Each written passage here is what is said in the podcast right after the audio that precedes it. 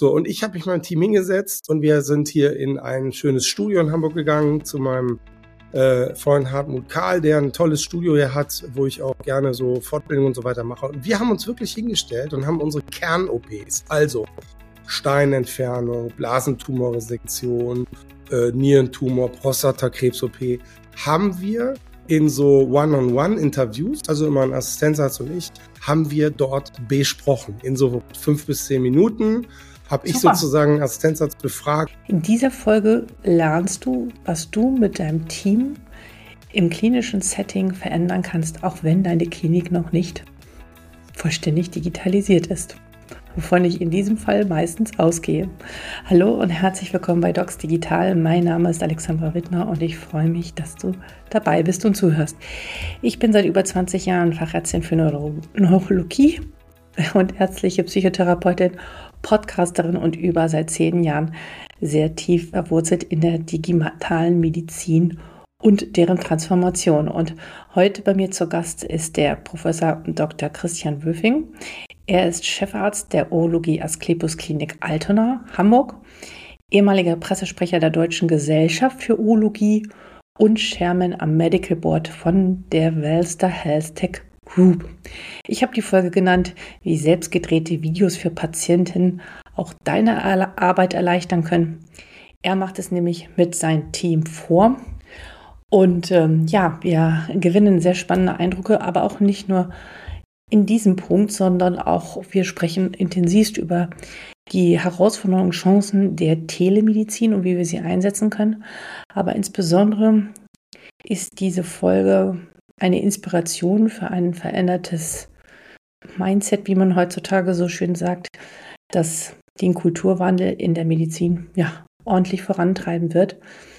Er ist für mich auf alle Fälle eine große Inspiration und ich bin mir sicher, du wirst den ein oder anderen Gedanken mitnehmen und auch in deiner, in deinem Alltag umsetzen können. Also in deinem klinischen Alltag natürlich. Jetzt möchte ich dir noch ganz kurz den Werbepartner dieser heutigen Episode vorstellen. Und zwar ist das Dr. Flix. Dr. Flix ist eine innovative digitale Plattform, speziell für uns Ärztinnen und Ärzte, die darauf abzielt, dass wir qualitativ hochwertige Videofortbildung auf Abruf bekommen und auch kostenfrei. Und ähm, wir können diese Videofortbildung und auch Audiofortbildung ähm, auf allen mobilen Endgeräten uns ansehen und dann unsere CME-Punkte sammeln. Da gibt es mittlerweile über 200 CME-Kurse äh, zu den verschiedensten Fächern, fächerübergreifend, aber auch fachspezifische äh, CME-Kurse von wirklich renommierten Referenten zu aktuellen medizinischen Themen. Und was ich noch ganz besonders finde, ist, dass die diese Vorträge immer wieder aktualisieren können mit Hilfe von künstlicher Intelligenz. Interessant, oder? Und auch in mehrere Sprachen kann es übersetzt werden. Also schau einfach mal vorbei. Ich habe dir den Link zu dieser Plattform Doctorflix oben in die Shownotes gemacht. Also wenn du jetzt in die Episode reinklickst, dann wirst du das als ersten Link dort finden. Schau es dir einfach mal an und ich wünsche dir ganz viel Spaß dabei.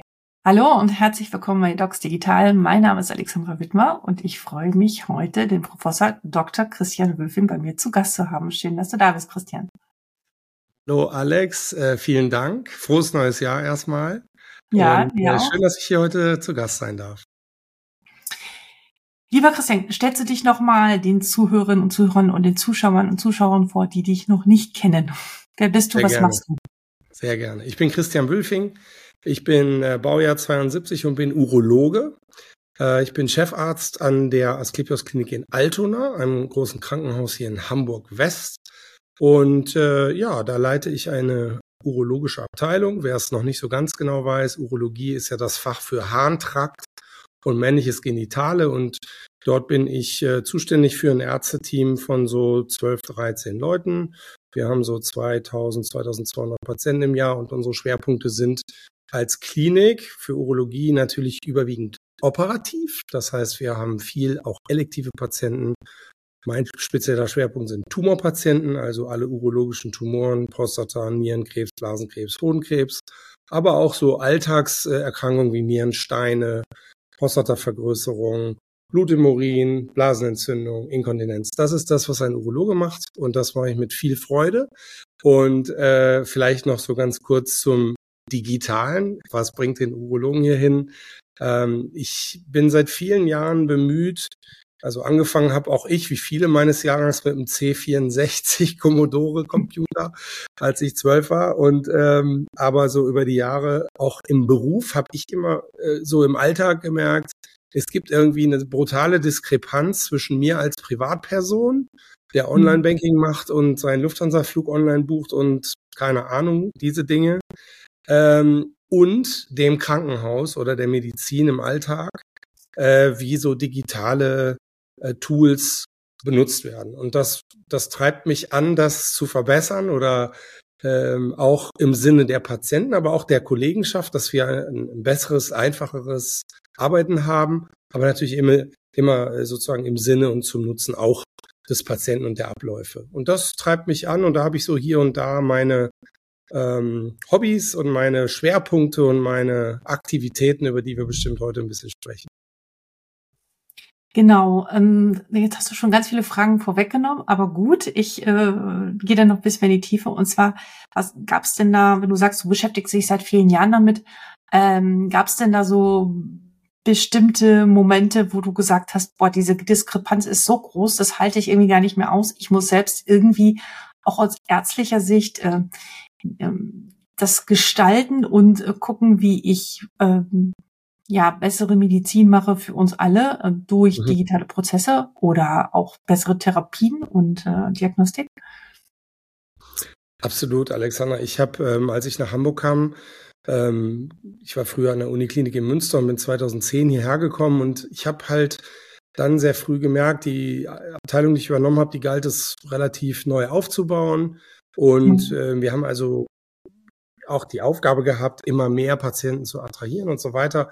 Und ich bin von Anfang an über dieses Thema gestolpert, dass ein Patient vor einem sitzt, der irgendwie angemeldet ist mit einem Schlagwort, ich sag mal Nierenstein oder äh, Prostata, irgendwas, und du weißt nicht, was er hat. So, und dann setzt sich ein Arzt, eine Ärztin dorthin und hat die Aufgabe, das rauszufinden, denn du hast ja einen Auftrag, nämlich irgendeine OP zu planen zum Beispiel. Und dann diese Sachen, diese ellenlangen Fragen, sind Sie schon mal operiert worden? Was nehmen Sie denn für Medikamente? Äh, das ein bisschen zu vereinfachen, da habe ich tatsächlich früher angefangen, bei uns eine Excel-Tabelle zu implementieren. Einfach so, ohne Krankenhaus-Informationssystem hatten wir damals noch nicht, 2010. Das kam dann sehr bald oder zumindest nicht mit diesen Funktionalitäten. Und ich habe einfach äh, so, so eine, so eine Excel-Tabelle entwickelt, die wir dann auch elektronisch nutzen konnten, damit wir mal vom Papier wegkommen. Und das hat dann schon mal dazu geführt, dass wir, ach, man lacht sich jetzt kaputt, aber so war es, dass wir in der nachmittäglichen Übergabe nicht mehr jemand schicken mussten, der erstmal alle zehn Akten von den Neuaufnahmen äh, besorgt, sondern dass wir das über diese Excel-Tabelle an die Wand werfen konnten. Ist so eine kleine Spur einer netten Digitalisierung im Alltag und daraus ist halt geworden, dass ich irgendwann mit der Zeit gesagt habe, wir müssen das jetzt so machen, dass der Patient das schon zu Hause ausfüllt. Und mhm. glücklicherweise hat mein Arbeitgeber als Klepios vor einigen Jahren eine Kooperation mit äh, der Firma Samedi, ich glaube, das darf man sagen, mhm. ähm, hier ähm, etabliert. Und Samedi ist ja eigentlich ein Termintool, also wo Patienten, Patientinnen oder auch zuweisende Ärzte und Ärztinnen ähm, Termine machen können. Wir haben das ein bisschen auch um die Funktionalität die das Programm auch vorsieht, was die meisten, glaube ich, gar nicht wissen, auch erweitert, dass wir eben versuchen, auch mit elektronischer Krankenakte auf Seiten des Patienten zu arbeiten, der also schon mal Informationen hochspielt, äh, ob das jetzt die Medikamentenliste ist oder ein standardisierter Fragebogen, ob die operiert wurden. Das sind für uns ja ganz wichtige Sachen. Also erwarte ich da einen voroperierten Bauch oder nicht? Äh, erwarte ich 80 Kilo oder 130 und solche Dinge. Und ähm, das, denke ich, hat, ja, das hat ähm, uns als Abteilung deutlich auf der auch Arztarbeitsseite deutlich schlanker gemacht. Das ist ein angenehmeres Arbeiten. Es geht alles viel schneller. Wir wissen viel besser Bescheid. Wir haben weniger Ausfälle und Fehler, weil wir merken, oh, der Patient, der hier kommt zur Aufnahme, den wir operieren wollten, der hat ja aber doch noch dies oder jenes. Und so machen wir das vorher schon. Okay, also der Patient hat äh, über Asklepios die Möglichkeit, mit Samidi eine digitale Anamnese auszufüllen.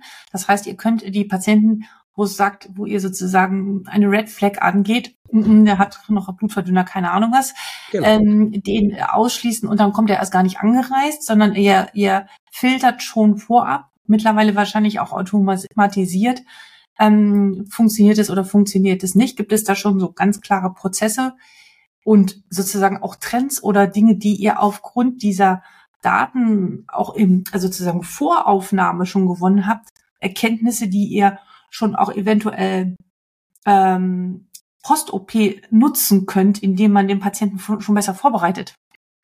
Absolut. Man muss bei uns sagen, es ist bei vielen chirurgischen Abteilungen ja so, wenn wir elektiv arbeiten, dann kommen die Patienten häufig zu einem Vorbereitungstermin, dem prästationären mhm. Termin. Und diesen machen wir, den bereiten wir im Idealfall äh, vor, indem wir schon alles wissen, bevor der Patient durch die Tür kommt.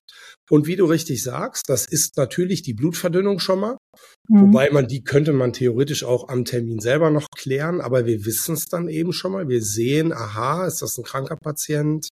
Muss ich aufpassen, müssen bestimmte äh, Strukturen da sein, muss mein Oberarztteam, muss ein Profi ran äh, und so weiter. Es geht ja bis dahin, dass wir uns auch äh, inzwischen vermehrt die Bilder, wie gesagt, weil wir viel Tumorchirurgie machen oder auch Steine, da ist es ja so, dass wir wissen wollen, um was für einen Nierentumor reden wir denn jetzt eigentlich? Groß, klein, oben, unten, links, rechts. Und das war früher einmal eine Blackbox. Und da geht es ja sehr darum, um die Allokation auch von, ähm, von, von der Infrastruktur, nämlich wann operiere ich den, wer operiert den, muss das der fortgeschrittene Oberarzt sein oder ist das ein Anfängereingriff äh, und so weiter. Und das sind alles Dinge, die unheimlich viel Zeit kosten. Ne? Du kennst das. Der Arzt untersucht den Patienten ja. und stellt diese Fragen, muss dann erstmal die Bilder äh, finden, wo ist denn die CD?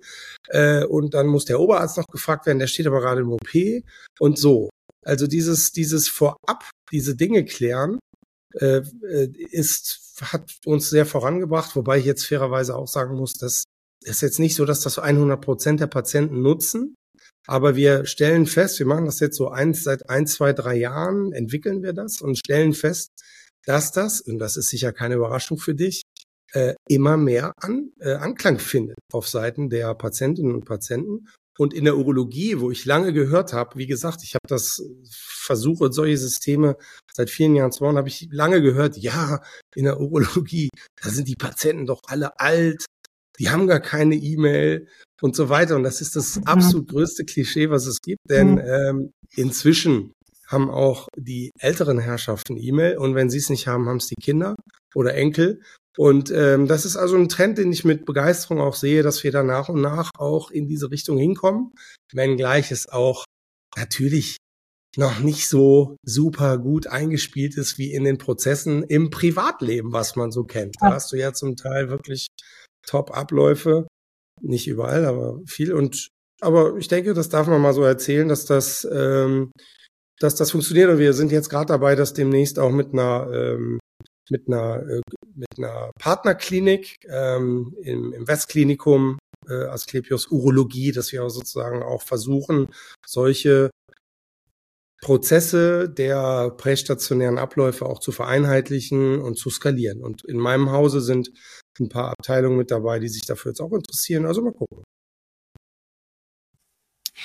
Eine Sache, die mir jetzt noch einfällt, die ich sehr spannend finde, ich komme jetzt noch nicht aus der Chirurgie, aber ich weiß, dass natürlich bei den ähm, bei größeren Frakturen oder Operationen, was ich Hüfte und so weiter, die Patienten schon vorab, in Anführungsstriche, durch vermehrtes Physiotherapie oder Training sozusagen so vorbereitet sind, dass sozusagen die postoperative Liegezeit reduziert wird. Ich weiß nicht, ob sowas in der Urologie auch interessant ist, aber man könnte ja diese digitale Anamnese und Vorbereitung auch insofern nutzen, dass man den Patienten mehr edukativ aufklärt und auch schon auf die OP vorbereitet. Werden solche Tools auch schon eingesetzt und mhm. genutzt in Form von Videos ähm, oder dergleichen? Weil ich kann mir vorstellen, je besser der Patient natürlich auch befähigt ist, dass das auch sicherlich einen Einfluss auf die Genesung und äh, postoperativen Verlauf mhm. hat. Jetzt äh, machst du mir eine große Freude mit der Frage und als hätten wir es schon vorab abgesprochen. Aber Nein. tatsächlich ist das, nicht weiß, insofern umso schöner. Es ist tatsächlich so, dass das eine super Sache ist, die wir auch immer mehr nutzen. Ich habe vor mhm. so ungefähr einem Jahr mit meinem Team mich hingesetzt und gesagt, sag mal, habt ihr nicht mal Lust, dass wir edukativ was für die Patienten machen? Weil dass der uns den Fragebogen schickt, okay, fein, ist gut, mhm. hilft uns. Aber wollen wir nicht das System auch mal nutzen, äh, um die Leute, ob denen besser was zu erklären. Du kennst bestimmt, ob du chirurgisch bist oder nicht, du kennst bestimmt diese Aufklärungsbögen für alle Klar. möglichen Prozeduren. Klar. So, und diese Aufklärungsbögen, die sind ja need to have, die muss man irgendwie machen. Die sind auch, wenn man ehrlich ist, juristisch optimiert. Da ist alles perfekt, dass man keinen Fehler macht. Die sind aber nicht wirklich edukativ optimiert. Ne? Also das ist schon nochmal dann sehr personenabhängig, wie der oder die Ärztin es schafft, diesen Zettel dem Patienten zu erklären, damit er es auch kapiert. So, das wissen wir alle. So, und ich habe mich mein Team hingesetzt und wir sind hier in ein schönes Studio in Hamburg gegangen zu meinem äh, Freund Hartmut Karl, der ein tolles Studio hier hat, wo ich auch gerne so Fortbildung und so weiter mache. Und wir haben uns wirklich hingestellt und haben unsere Kern-OPs, also Steinentfernung, Blasentumorresektion, äh, Nierentumor, Prostatakrebs-OP, haben wir in so One-on-One-Interviews, also immer ein Assistenzarzt und ich, haben wir dort besprochen. In so fünf bis zehn Minuten habe ich sozusagen Assistenzarzt befragt, ja, erklären Sie doch mal, wie würden Sie es denn jetzt kommt ein Patient und der hat Blut im Urin und was macht man denn da und so. Und es ist dann angereichert mit Bilder, die so reinfliegen und so. Und es ist wirklich auf den Patienten gemacht, dass der es gut versteht. Ähm, und das sind also kleine Clips, die wir auch nirgendwo äh, jetzt öffentlich hingestellt haben. Also mhm. bei YouTube wirst du es nicht finden, aber die sind auf einem kleinen versteckten Kanal. Und immer wenn ein Patient sich anmeldet für Nierenstein, dann kriegt der Nee, wenn er den Fragebogen geschickt hat, kriegt er automatisch, und wir alles abgeprüft haben und es ist auch wirklich ein Nierenstein, dann kriegt er das Infovideo geschickt, wo hier Dr. X und ich das besprechen. Und es ist, kommt super an bei den Patienten, die sagen, es ist ja Wahnsinn, ist total super erklärt. Und, und das machen die zu Hause, bevor die ins Krankenhaus kommen.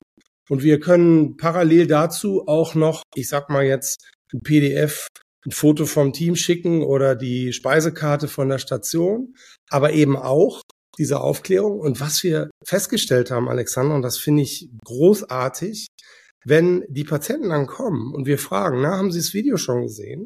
Dann kannst du sicher sein, geht die Aufklärung aber in einem Drittel der Zeit weil die haben es alle schon verstanden und haben es eben mit einem Video gesehen und muss man nicht noch irgendwie versuchen, diesen sperrigen Text den Leuten zu erklären, sondern man geht da natürlich nochmal drüber. Es ersetzt also nicht die Aufklärung.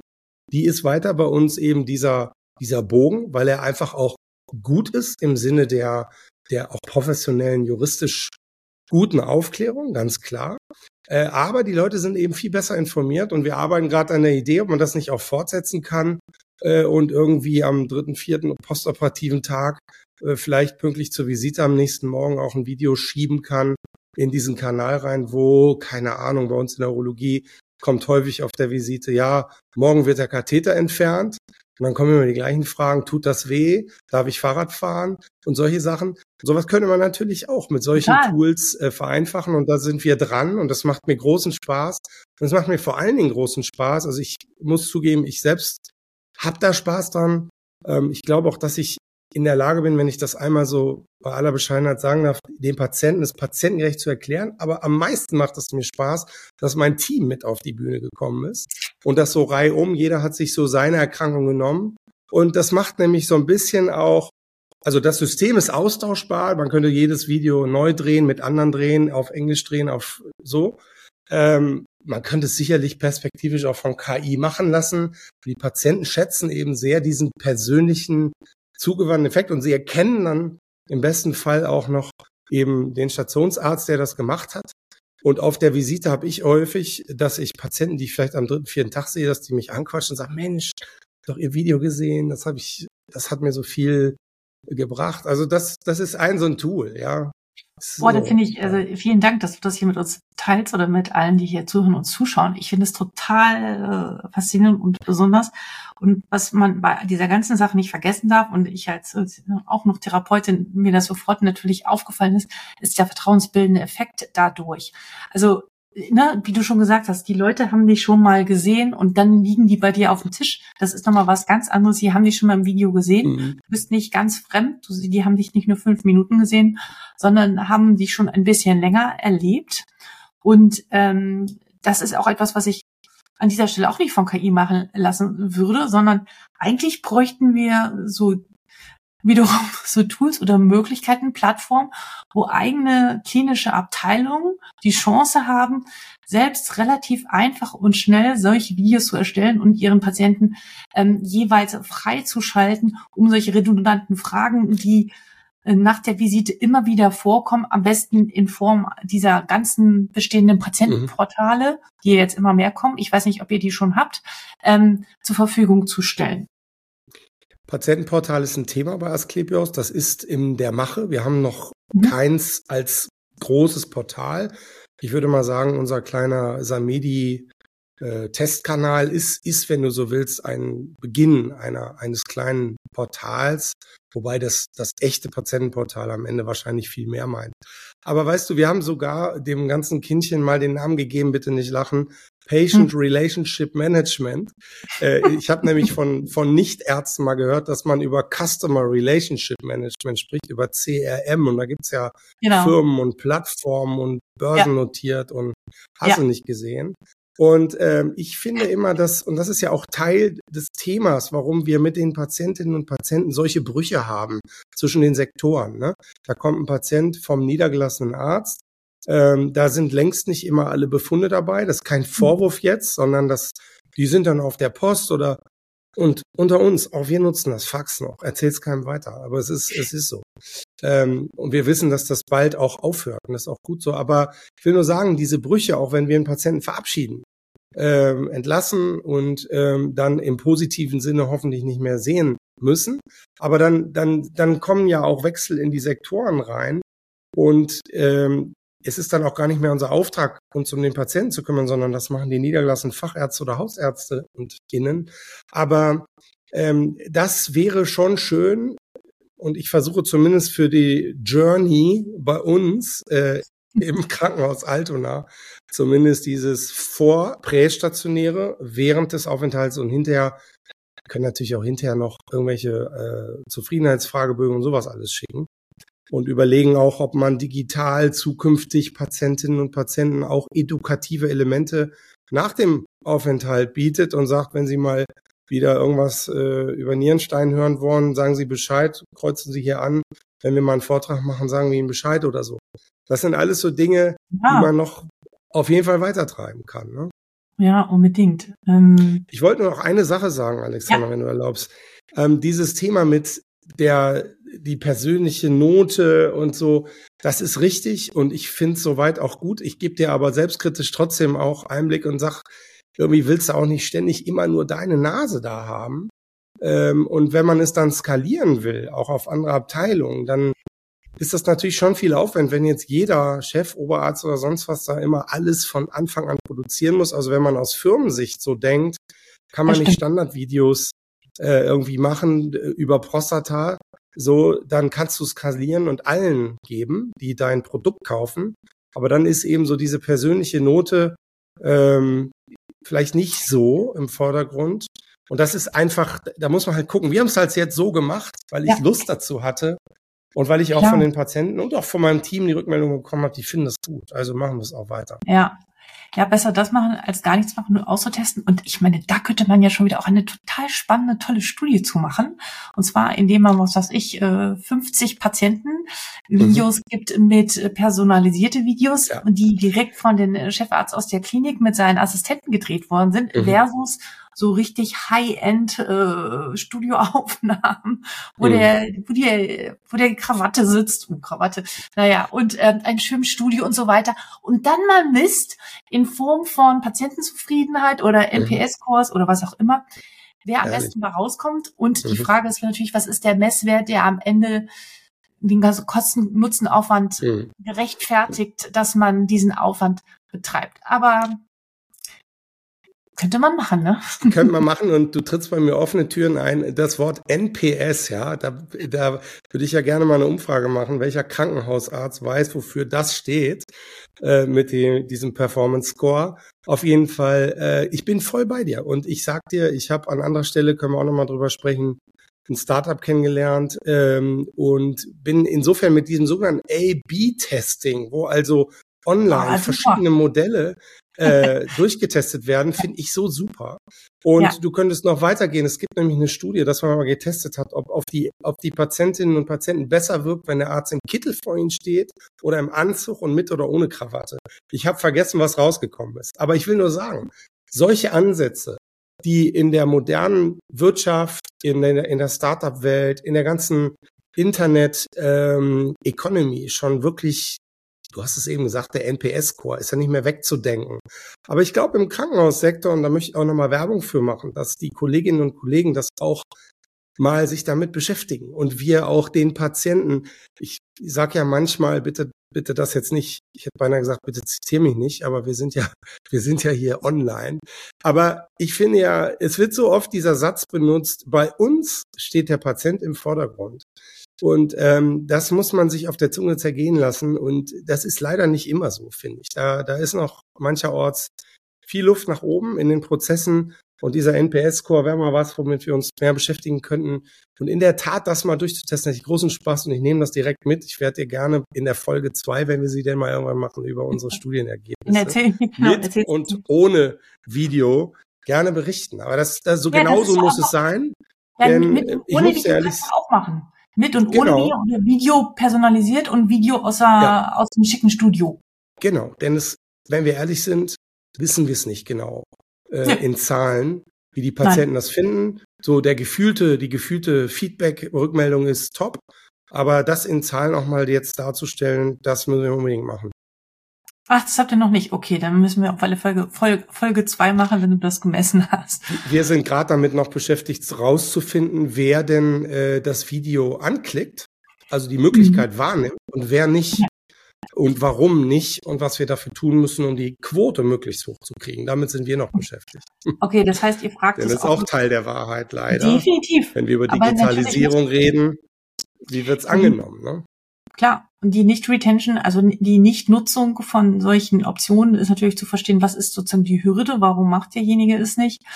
Und ähm, aber auch das kann man automatisiert abfragen. Also ähm, ja, sehr, sehr spannend. Äh, da ist sehr viel, äh, sehr viel drin, wo wir auch ähm, mitwirken können. Und äh, ich muss mich jetzt erstmal kurz sortieren, wo an welcher Stelle ich jetzt weitermache. Ah ja, genau das klingt ja so, als ob ihr da schon wirklich sehr weit seid, aber es natürlich auch so klingt es, dass es auch von dir und deinem Team sehr getrieben ist. Wo würdest du denn so deine Klinik auf einer Skala von eins bis zehn so gerade einordnen? Wenn zehn also ist, ich muss sagen, digitalisiert als Klinik und eins und null ist, wir ja. haben noch Papier und Stift.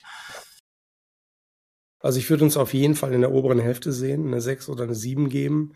Mhm. Eine 10 kann ich schon aus Prinzip nicht geben, weil das würde zeigen, ich, äh, ne?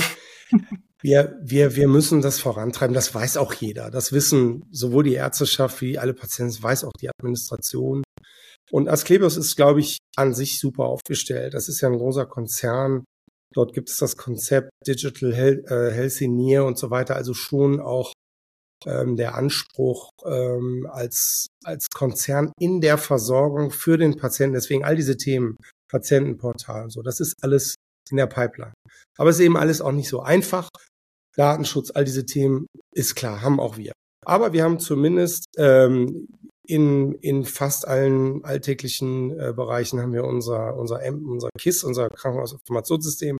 Wir haben diese Tools, die wir gerade genannt haben. Wir haben die Möglichkeit, Videosprechstunde zu machen. Das heißt, wenn wir jetzt davon ausgehen, was ist an Möglichkeiten vorhanden, dann ist der Score vielleicht noch ein bisschen höher, sieben oder acht oder neun mhm. noch nicht ganz.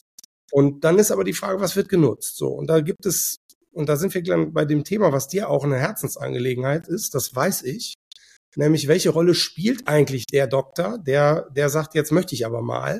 Und äh, denn eins ist klar, das fällt nicht vom Himmel wenn, wenn äh, alle nach Videosprechstunde rufen, und das ist, glaube ich, unterschiedlich, ob man die gut braucht oder nicht braucht. Ich persönlich würde es gerne noch viel mehr machen. Äh, aber man muss sich eben aktiv dahinter klemmen, hinter die Use Cases, wie es so schön heißt. Man muss sich gut überlegen, wo kann ich das denn jetzt mal einbauen? Und wenn ich wenn ich das rausgefunden habe, dann muss ich hoffentlich oder habe ich hoffentlich einen Dienstleister, ob das der Krankenhausträger ist oder die Software oder was auch immer, die das ermöglicht. Und da geht's ja schon los. dass viele Arbeitsplätze noch nicht mal so eine olle Kamera haben. Also muss man sich nicht selten auch dahinter klemmen und als Chefarzt dafür sorgen, dass die Anträge auf Kamera kommen. Und äh, so, denn die kommen nicht von selber. Ähm, ähm, wobei, vielleicht gibt's auch das, aber ich denke, da, das, das ist ein Miteinander zwischen Trägerschaft und aber auch Ärzteschaft, zu sagen, jetzt lass doch mal überlegen, wo können wir das machen? Aber Alexander, wir kommen eben auch aus Zeiten, wo es irgendwie kein Problem war, wenn alle Patienten äh, dann nochmal dreimal ins Klinikum kommen vorher. Äh, so war es ja. Ne? Ach, jetzt müssen wir ja. nochmal die Gerinnung und ach, jetzt haben wir noch, ach, heute kommen sie nochmal wieder. Und, und wir haben alle das Thema mit Fachkräftemangel, wir haben alle das Thema mit ähm, ja, knapper Zeit, knappen Ressourcen und, und das muss aktiv vorangetrieben werden. Und ähm, deswegen würde ich sagen, wir haben, glaube ich, sehr viele Möglichkeiten in Altona und Asklepios. Ähm, und die werden aber, glaube ich, noch nicht voll ausgenutzt. Da, da müssen wir uns alle miteinander noch drum kümmern, was Funktionalität angeht, äh, aber auch was, was die medizinisch sinnhaften Beispiele angeht. Also glaubst du, dass es eine Mischung ist einerseits zwischen, äh, ja, also äh, Hardware ist noch nicht vorhanden und äh, also die Möglichkeiten sind noch nicht äh, technisch gegeben und aber auch die Bereitschaft, diese Dinge dann umzusetzen und auch natürlich für die Ärztinnen und Ärzte zu erkennen. Hier ist jetzt eine Indikation für eine Telemedizin gegeben und hier ist es ein, das ist ein, das ist hier ein Fall oder eine Option, wo ich das Telemedizin nutzen darf. Ich glaube, das hat auch was mit viel Unsicherheiten zu tun, ähm, äh, auch rechtlich, ne, darf ich jetzt den Patienten äh, per mhm. Videocall ähm, über die Medikation aufklären? Ja, also, oder muss ich ihn jetzt dafür sehen? Wie dokumentiere ich das? Und wie, wie halte ich das einfach fest?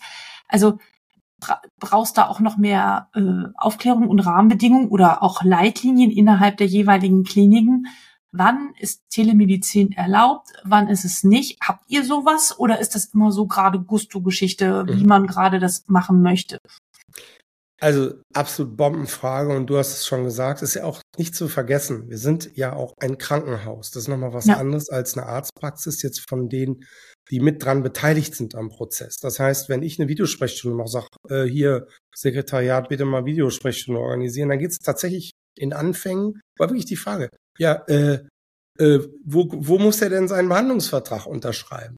Solche mhm. Dinge. Ja, äh, äh, äh, wie wird das denn abgerechnet? Wo muss und so weiter? Genau. Das sind alles so Themen. Oder meine Assistenzärzte, die für sich vielleicht auch gar nicht so sehen, wo könnte man das einbauen, um Zeit zu sparen? Äh, es gibt da natürlich auch welche, die sind da richtig quietsch und haben da Lust drauf und andere, und das meine ich gar nicht wertend. Wir dürfen das gar nicht bewerten. Das ist ganz normal, dass äh, da die Fantasie auch noch nicht so voran mhm. ist. So, und dann, wie gesagt, natürlich äh, brauchen wir da auch dann Support, denn dann mu muss das System auch äh, geliefert werden, angeschlossen werden und funktionieren.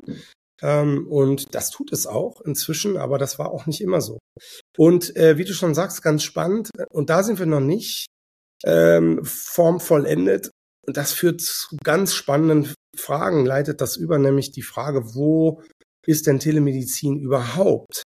Äh, erlaubt. Ich könnte jetzt sagen, naja, komm, in unserer einen Abteilung, äh, da kann man ja mal, wenn man will, eine Videosprechstunde vorab machen und ein paar Fragen stellen.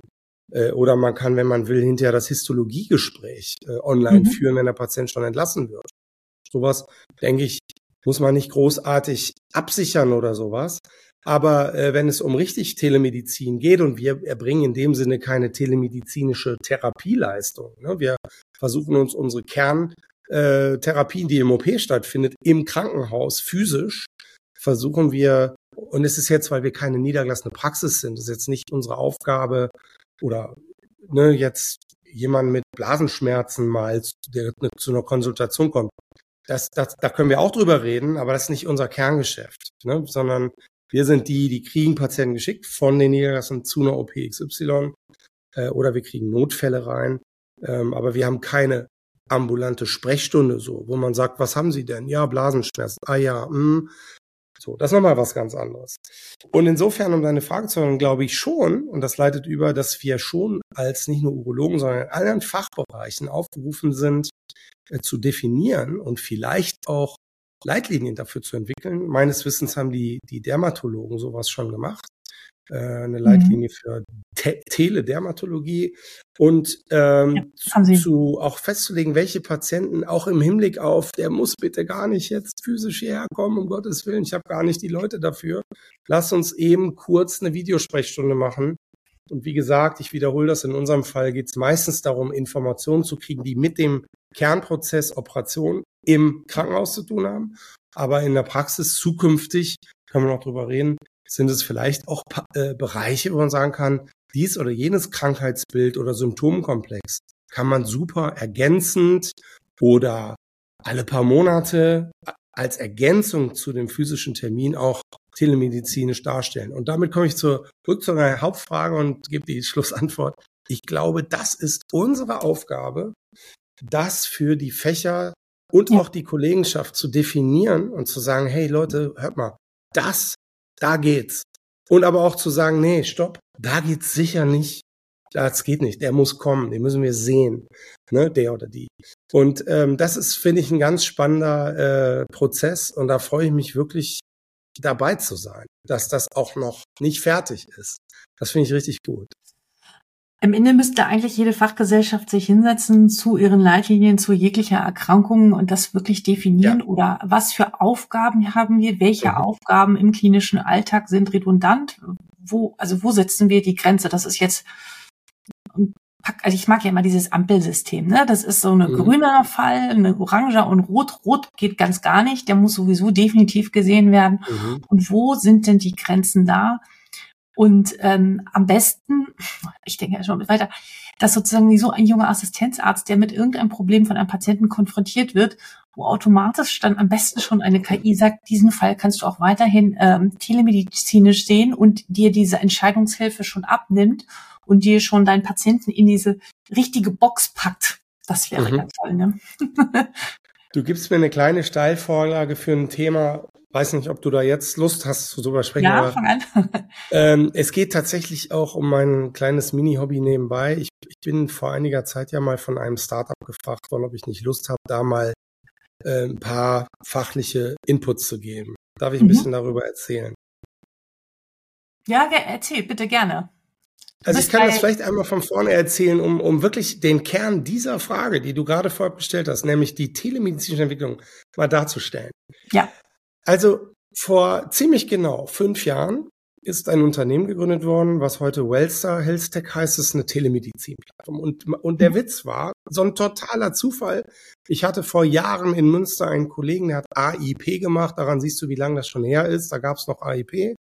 Und ein ganz netter Kollege, der aber nach dem einen Jahr AIP gesagt hat, tschüss, ich höre auf, ich gehe in die Beratung, ich gehe zu McKinsey.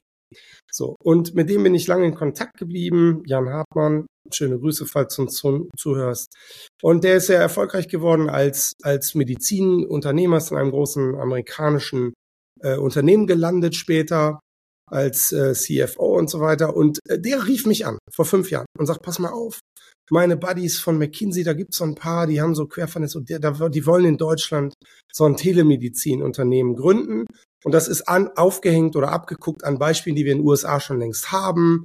Äh, mhm. Roman und Hims and Hers und so Riesenplattformen, die heute dort Milliardenbewertungen haben und die letztendlich Online-Medizin machen. Und es ging, Achtung, deswegen, ich als Urologe, die wollen eine Plattform machen, wo es um schambesetzte Themen geht, wie zum Beispiel Impotenz. So. Und ich so, wie, ja, wie soll das denn gehen? Und so weiter. Ja, das musst du mit dem mal besprechen. Und zack, habe ich mit den Gründern Kontakt gehabt und es war super Gespräche und ich hatte gleich einen guten Eindruck, äh, weil die sagten, wir sind der festen Überzeugung, dass es einen Markt dafür gibt, dass mhm. Patienten, in dem Fall Männer, äh, gerade mit dem, mit dem Thema erektile Dysfunktion, Potenzstörung, digital versorgt werden können und möchten äh, weil wir glauben, die trauen sich nicht, das ist schambesetzt, die kaufen sich Viagra illegal online. Die gehen auch ungern in die Apotheke, weil die Apothekerin, das ist immer so peinlich. Und Alexandra, unter uns, alle nicken. Wenn man das hört, sagt jeder, ja klar, Alter, das ist doch äh, so. Und es war damals meine Aufgabe und ich habe mich mit Freude oder habe hab mich sehr gefreut. Ich sagte, Mensch, wir könnten uns vorstellen, dass du unser Urologe wirst der äh, uns hin und wieder mal beruflich einfach Tipps gibt, weil wir sind keine Ärzte. Wir wollen das machen, aber wir müssen natürlich wissen, dass wir keinen Dummsinn machen. Und ich fand es so reizvoll, so interessant, die Fragestellung. Äh, und daraus hat sich ein Unternehmen entwickelt, was mittlerweile eine Datenbank von über 300.000 Patienten hat. So viele sind dort durchgegangen. Und jetzt will ich gar nicht Werbung in dem Sinne für dieses Unternehmen machen, sondern ich will unsere, unsere Schritte zeigen. Denn was wir gleich festgestellt haben, das ging also sofort ziemlich durch die Decke. Es ist also super angenommen worden. Und worauf ich tatsächlich auch ein bisschen stolz bin, und das ist nicht mein Verdienst, sondern auch das Verdienst des Teams, es ist dort ein Medical Board aufgebaut worden, was inzwischen auch viel ganz andere Bereiche aus der Urologie, das ist also schon auch sehr in die Breite gewachsen, gynäkologische Themen, neurologische Themen. Und, und da sind wir gleich bei dem Thema, was kann man denn jetzt machen, telemedizinisch und was nicht. Ich bleibe noch einen Moment bei der erektilen Dysfunktion, weil wir haben dann, und das finde ich super, wir haben gesagt, wir wollen diese Daten auswerten. Und wir haben als erstes eine Studie gemacht und haben die ersten 50.000 Patienten befragt und haben rausgefunden, und ich sage dir, das war für mich sehr, sehr schön zu sehen, weil ich auch natürlich richtige Einfandungen bekommen habe von Urologen, die sagten, wie können Sie sowas machen? Hier werden ja. uns die Patienten weggenommen, ja. die sollen zu uns in die Praxis kommen. Und in der Tat haben wir nachweisen können, dass ungefähr 40 Prozent, äh, 40 Prozent der Patienten gesagt haben, ähm, wir, wir waren noch nie beim Arzt und wir gehen noch nicht zum Arzt. So, und jetzt kommt, ich muss vielleicht noch mal kurz erklären, das sind also Telemedizin-basierte Fragebögenmedizin mit einem sehr ausgeklügelten, validierten Fragebogen, werden diese interessierten Männer äh, sehr medizinisch, und das war auch meine Aufgabe und die Aufgabe des Medical Boards, dafür zu sorgen, das muss medizinisch okay sein. Und das ist natürlich ein Grenzgang. Und dann sind wir sehr schnell bei der Frage, sehen die Leitlinien das denn vor? Nein, natürlich nicht, weil das noch nie gemacht wurde. Aber mhm. Wir haben inzwischen in dem ersten Paper, was wir hochrangig international publiziert haben bei Journal of Sexual Medicine, die haben das genommen. Das fand ich einen Ritterschlag, nachzuweisen, dass das telemedizinisch äh, man dort eine Community findet und die haben wir beschrieben. Und in weiteren Papers haben wir über die Jahre dann sogar auch ähm, Ergebnisse publiziert. Ähm, da gehst also schon richtig in die Versorgungsforschung rein. Das haben wir in European Urology Focus publiziert, was wirklich super gerankt ist wo man nachweisen konnte, in manchen Konstellationen ist die Pille A besser als die Pille B zum Beispiel. Ich nenne jetzt mal keine Namen, muss, ist ja auch wurscht. Es geht nur um die Sache, dass wir eben dort auch ähm, plötzlich Daten bekommen haben und wir reden inzwischen über eine Database von über 300.000 Patienten, wo du zum ersten Mal Daten generiert hast, die wir mit Verlaub in der deutschen Urologie nicht haben. Äh, selbst wenn sich und? alle Urologen zusammentun würden, sie hätten diese Zahlen nicht, aber sie tun sich auch nicht zusammen, weil es auch gar nicht deren Auftrag ist. So, und jetzt kommen wir in, in, in einen Bereich, wo ich finde, wir fragen übrigens alle diese Patienten auch nach BMI und nach Herzerkrankungen und wir stellen plötzlich fest, äh, dass wir, ich weiß nicht, ob das hier bekannt ist, ich sag's vielleicht nochmal, es ist ja bekannt, dass erektile Dysfunktion ein Frühwarnsystem ist oder eine Frühalarmglocke ist für für koronare Herzkrankheit. Wir mhm. wissen, dass erektile Dysfunktion-Patienten höheres Risiko für Herzinfarkt haben. Und mit dieser Telemedizin, und das haben wir da eingebracht, haben wir eben Patienten auch sozusagen quer informiert. Nach dem Motto, sag mal, warst du eigentlich schon mal beim Kardiologen? So, und schon wird eine ganz andere Schuh daraus. Und im nächsten Schritt denken wir darüber nach, auch Patienten, wir wissen ja, wie alt die sind, wenn sie jetzt 50 wären, zu sagen, sag mal, warst du eigentlich schon mal bei der, bei der Prostatakrebsfrüherkennung? Und da musst du jetzt mal zum Urologen hingehen. So, und da sind wir bei der Diskussion, Alexander, die wir eben hatten. Ähm, mittlerweile vielleicht eins noch, haben wir auch ein ausgeklügeltes mit wir. Ich bin, wie gesagt, der, der den beratenden Tipps gibt, der das Medical Board leitet und wo wir uns wirklich auch kritische Gedanken machen und sagen, hey, alles geht nicht medizinisch, ähm, aber auch ein sehr ausgeklügeltes Sicherheitssystem laufen lassen, inzwischen Daten dazu haben über Safety. Wir wissen die Nebenwirkungen, wir wissen die Komplikationen, wir wissen äh, wirklich ziemlich viel und publizieren das auch. Und ich finde das, ehrlich gesagt, wenn ich das einmal sagen darf, vorbildlich. So muss es eigentlich sein.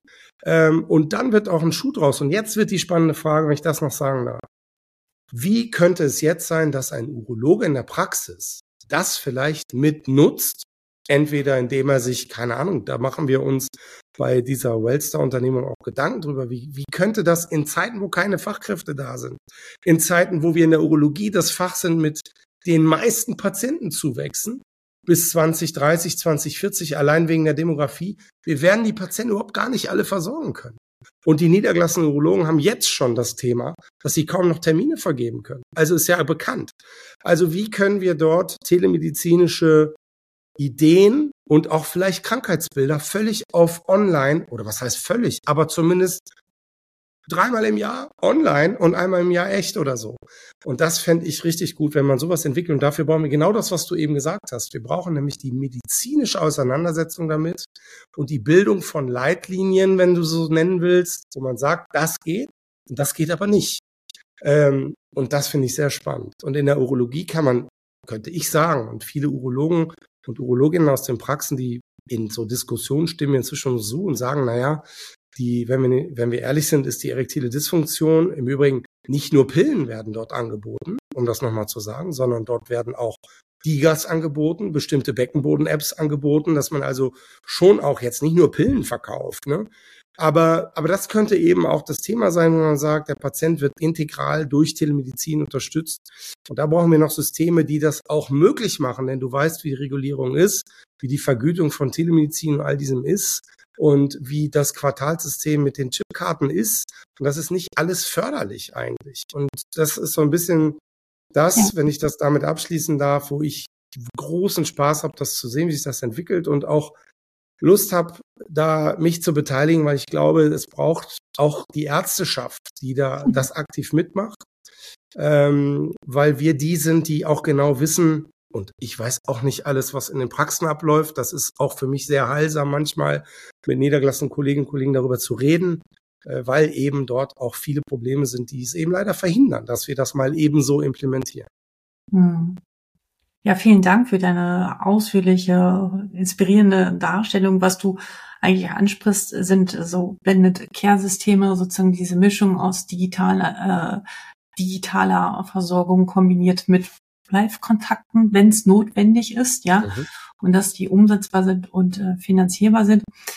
Und jetzt nur noch eine provokante Aussage. Ich war ja jetzt nicht an der, habe nicht an der Uni geforscht, aber glaubst du nicht, dass die bessere Forschung in Zukunft aus den Real-World-Daten genau daher kommt und nicht mehr in Anführungsstriche die klinischen Studien mhm. Universitäten. Also Alexander, vielleicht noch mal kurz zu meinem Background. Ich komme ja von der Uni Münster. Ich habe da mhm. habilitiert und auch APL-Professur und so weiter gemacht und und das habe ich gemacht mit genau diesen Studien. Ja, ich habe auf der einen Seite im Experiment, äh, im, im, im hier ähm, äh, Experiment, wie heißt es, im Reagenzglas geforscht, so wollte ich sagen. Mhm.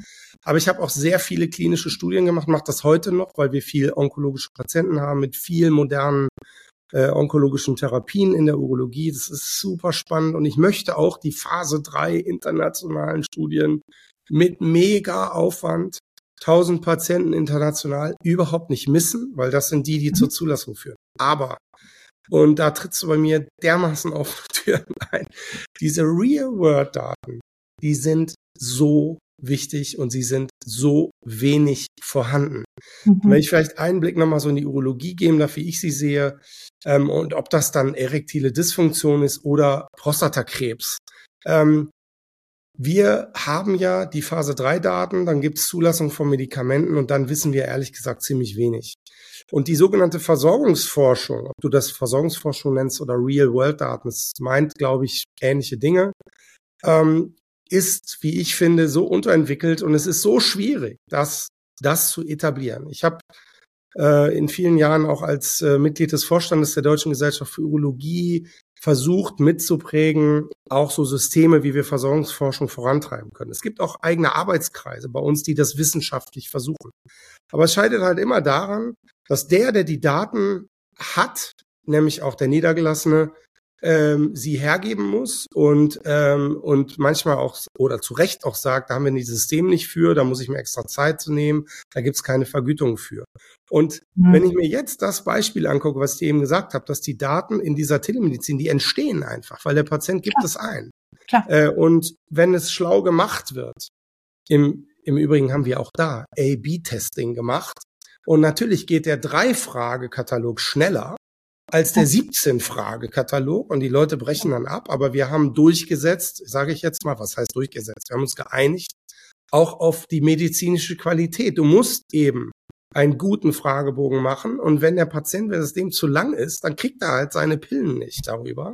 Aber es muss ein gewisser Standard da sein und schon hast du halt die X-Fragen und kannst sie auswerten. Und ähm, Äh, nun ist halt Telemedizin in der Onkologie zum Beispiel noch nicht so verbreitet. Aber wenn wir äh, auch Systeme bekommen, und ich nehme an, dass KI das auch vereinfachen wird durch äh, Whisper-Systeme oder was weiß ich, wie das dann alles heißt, dass sowas mithört und so weiter und damit Daten auch automatisiert aufgenommen werden.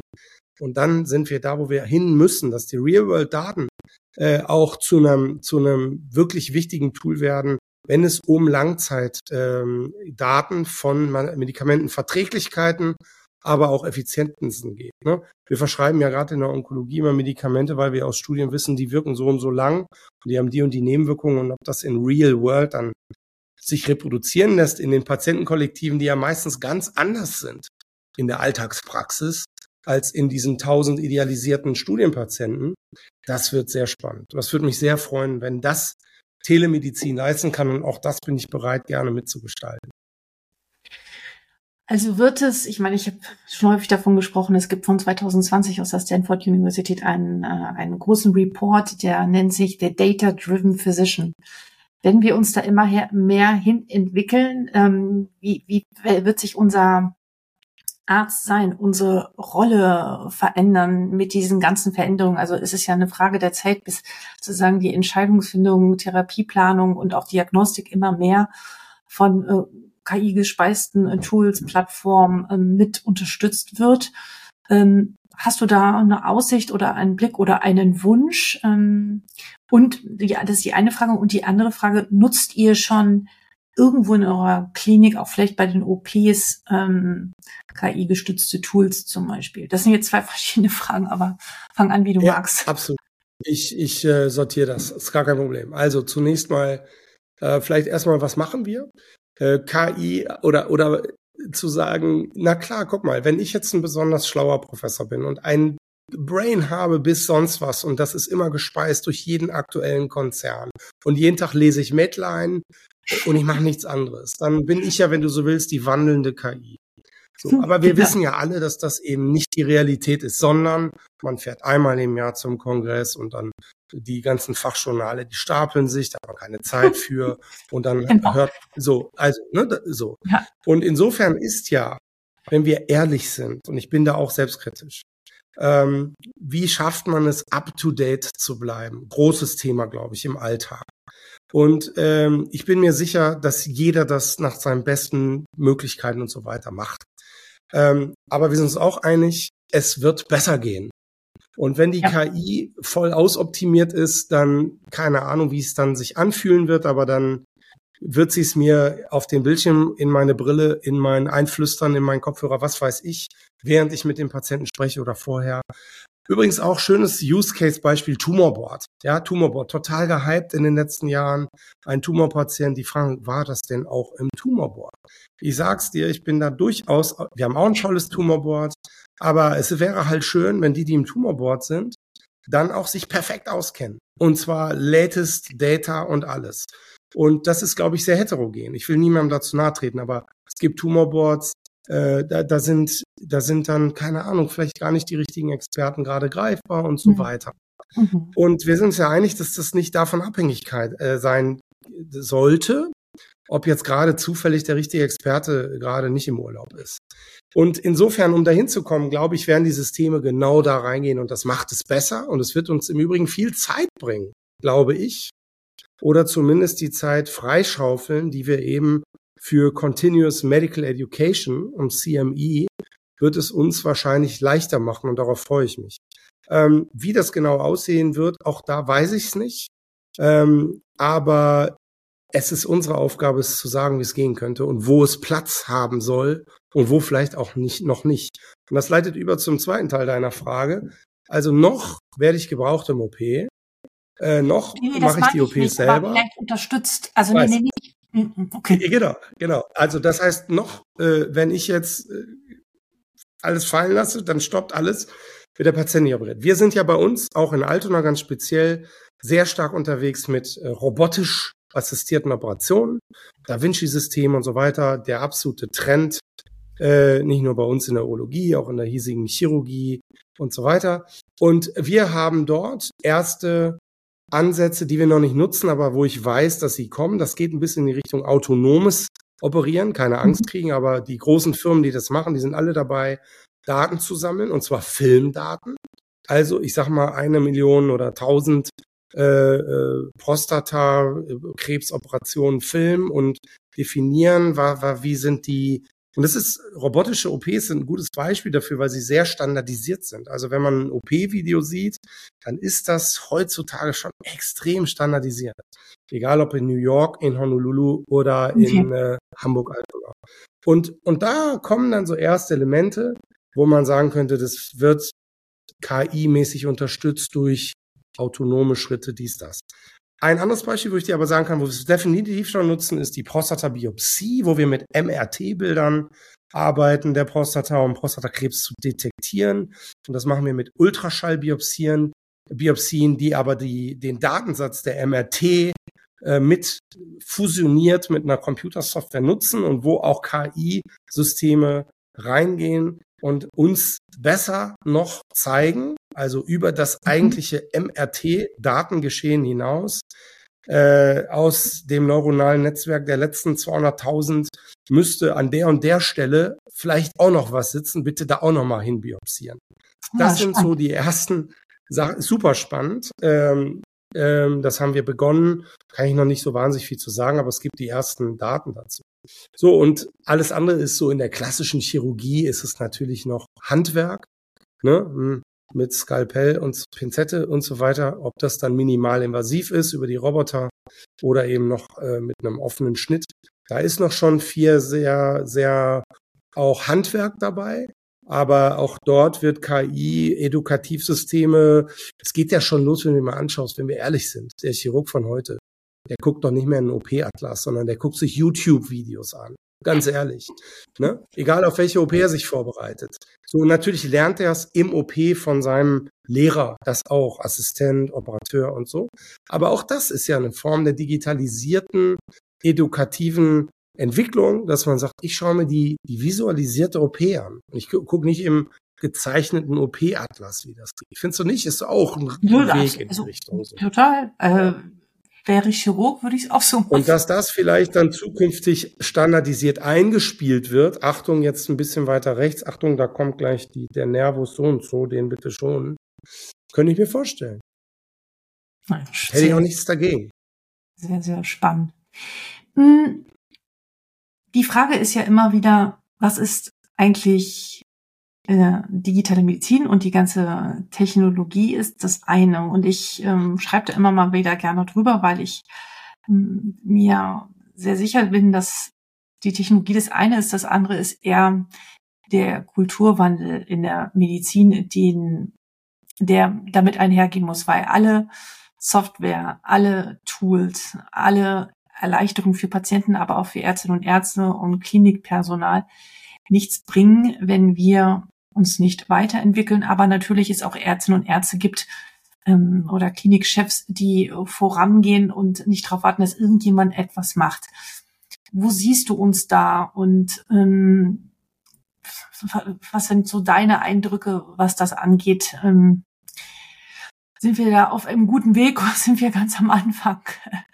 Aber ich habe immer wieder den Eindruck, dass da, dass wir da in so einem Geburtskanal stecken. Es gibt die einen, die schon ganz mhm. vorne mit dabei sind und die anderen, die immer noch vor 20, 30, 40 Jahren leben mhm. und ähm, alles sehr, sehr kritisch sehen und auch zum Beispiel, das ist auch ein wichtiger Punkt, den ich hier gerne ansprechen müsste, ist auch die, der Austausch mit den Industrien, mit den Unternehmen, weil das ja in der Medizin eher so ein doch immer verpönt ist, nein, wir grenzen uns ab und das darf man alles nicht so machen. Ich finde aber, ähm, dass es gar nicht mehr alleine geht, sondern wir nur gute Lösungen entwickeln können, wenn wir uns mit den, mit alle zusammentun und sozusagen auch über unseren eigenen Tellerrand der, des eigenen Faches gucken und auch aus anderen Bereichen lernen. Aber was ist deine Meinung? Also Geburtsvorgang trifft es ganz gut. Bei der Geburt ist ja bekanntlich auch äh, äh, helfen ja mehrere Kräfte mit. Äh, ne? äh, Im Idealfall spielen ein paar Kräfte zusammen und dann klappt's auch gut.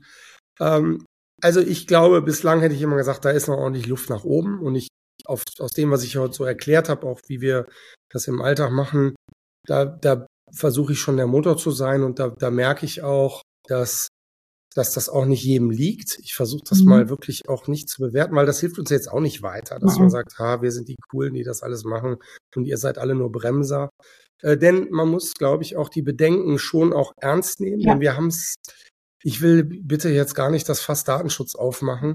Wir sind uns einig, dass das aus meiner Sicht inflationär und viel zu scharf und so weiter, aber es ist schon auch wichtig, wir wollen nicht erleben, dass da was passiert. Deswegen müssen die Zweifel auch gehört werden. Aber ich bin eher immer jemand, der da lösungsorientiert rangeht als problemorientiert. Und das würde ich mir wünschen, dass das sich ein bisschen mehr durchsetzt. Und warum ich da sehr optimistisch bin, Alexander, ist, dass ich glaube, wenn jetzt die, ist aber so die erste kleine Geburt schon mal gelungen ist und wir demnächst vielleicht auch E-Rezept und äh, elektronische Patientenakte kriegen. Wir sind uns einig, das wird auch nicht über Nacht passieren. Hat ja schon mhm. lange genug gedauert, aber es besteht Hoffnung, dass es bald kommt. Und dann sind wir uns auch einig, wenn es kommt, ist nicht über Nacht die perfekte Multi sonst was, äh, sondern das werden Anfangsprodukte sein, wo man wahrscheinlich froh sein kann, wenn da schon mal ein paar PDFs liegen.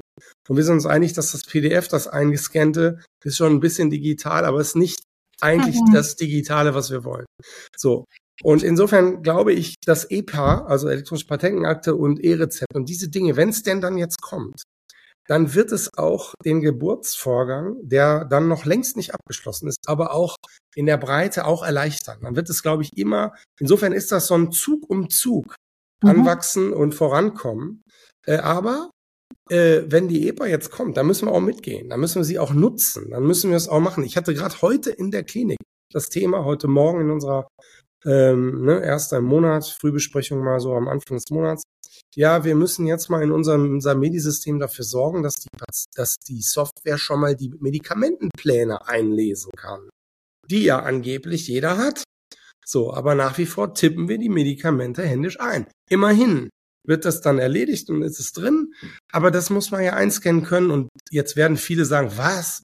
Das geht doch, ist doch alles easy, machen wir schon längst. Ja, aber der Patient bringt sein ausgedruckten, gescannten Ding mit. Warum nicht im Vorfeld den QR-Code rüberbeamen und den, ne? So. Und das werden wir jetzt machen. Und ich werde mich dahinter klemmen und sagen, das müssen wir machen, da muss ein Scanner her und, und dort, und das ist die Antwort auf deine Frage, kann ich wahrscheinlich nicht darauf warten, dass es irgendeiner jetzt mal für mich macht. Dann dauert es zu lange.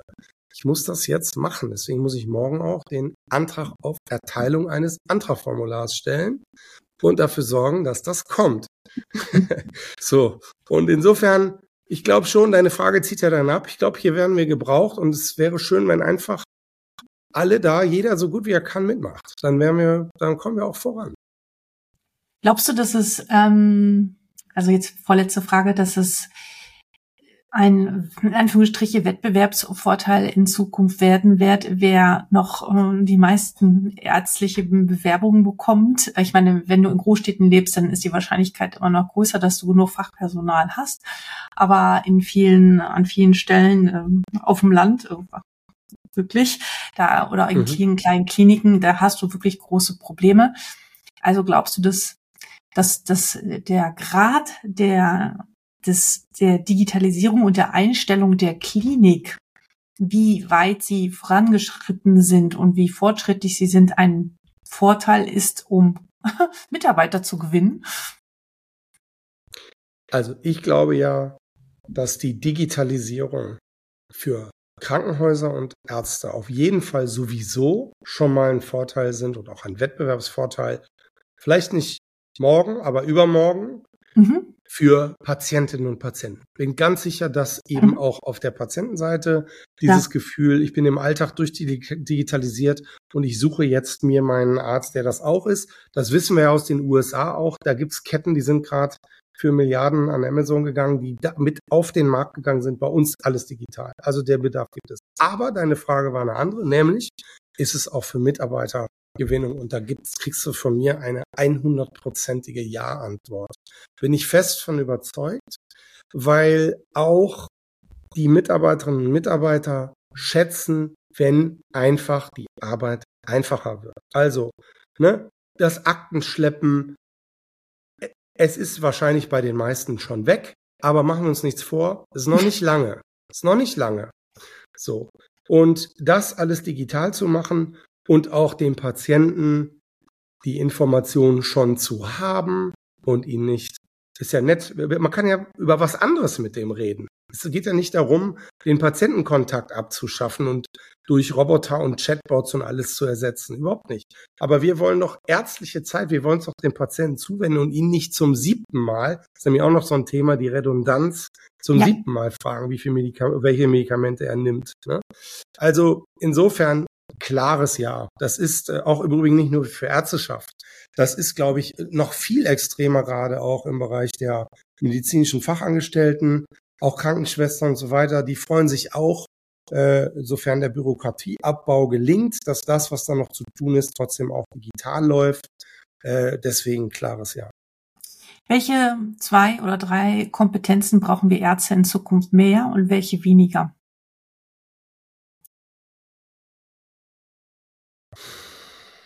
Ähm, also ich glaube, ähm, wir, wir brauchen weniger die Kompetenz des Auswendiglernens. Ja. Ja.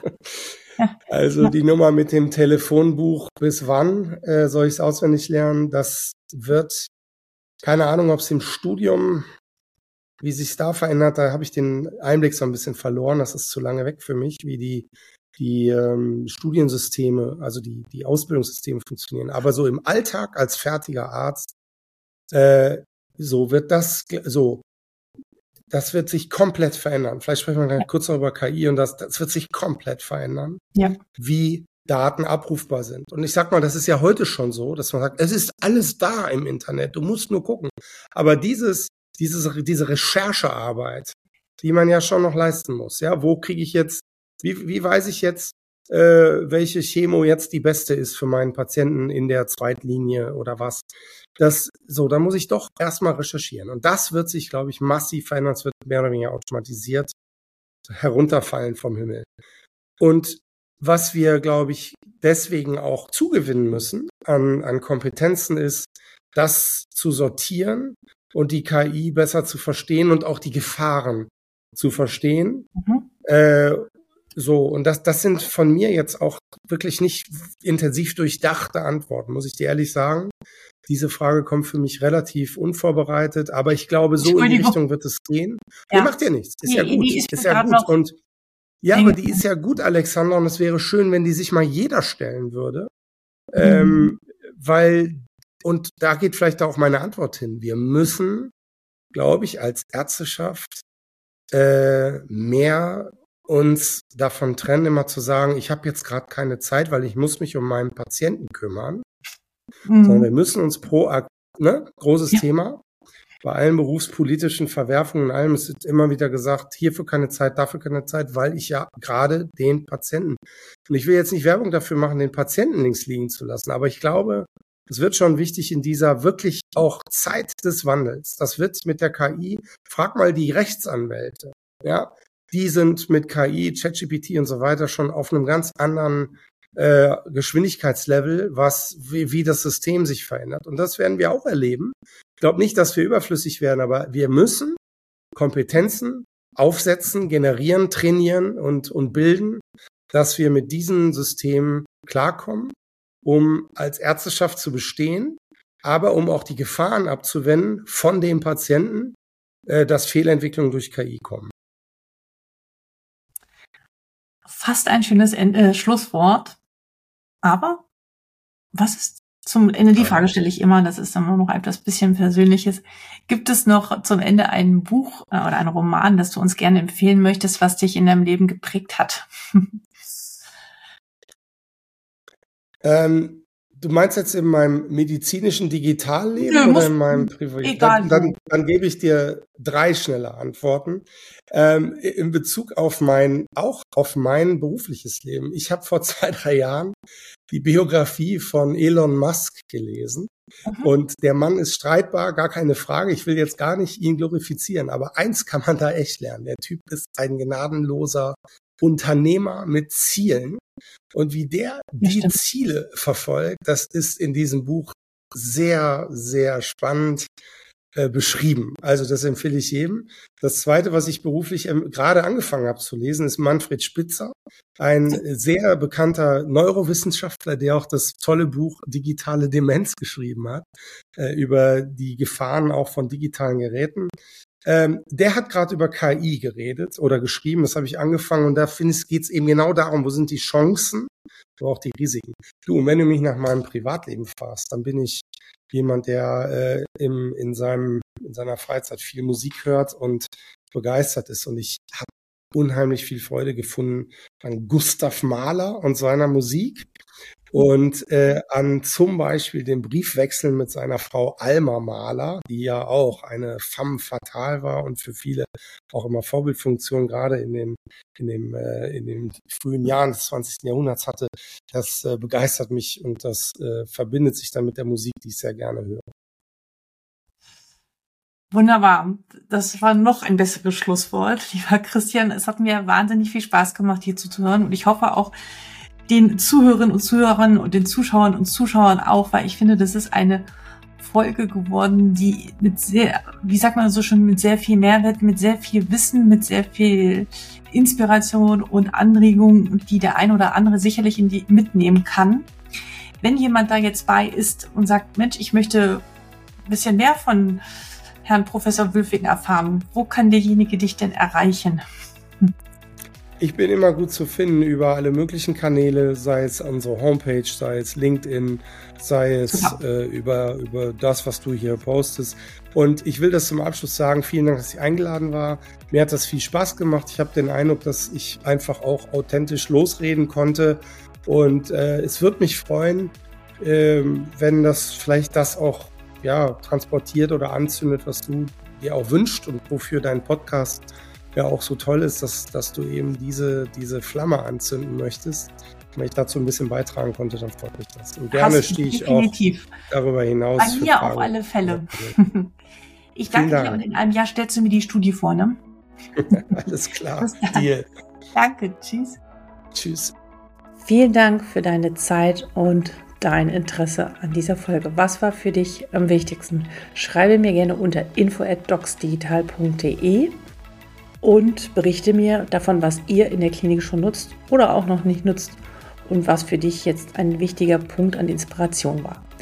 Wenn ihr ein Health-Tech-Unternehmen seid, das digitale Produkte und Tools für Kliniken entwickelt, dann schreibt mir auch gerne, falls ihr Interesse habt, euch einmal hier in diesem Podcast und Videocast vorzustellen, um mehr ja, Sichtbarkeit, Reichweite und Vertrauen für diese Tools zu gewinnen, damit die Anwenderinnen und Anwender, was ja wir Ärztinnen und Ärzte sind, ähm, zunimmt.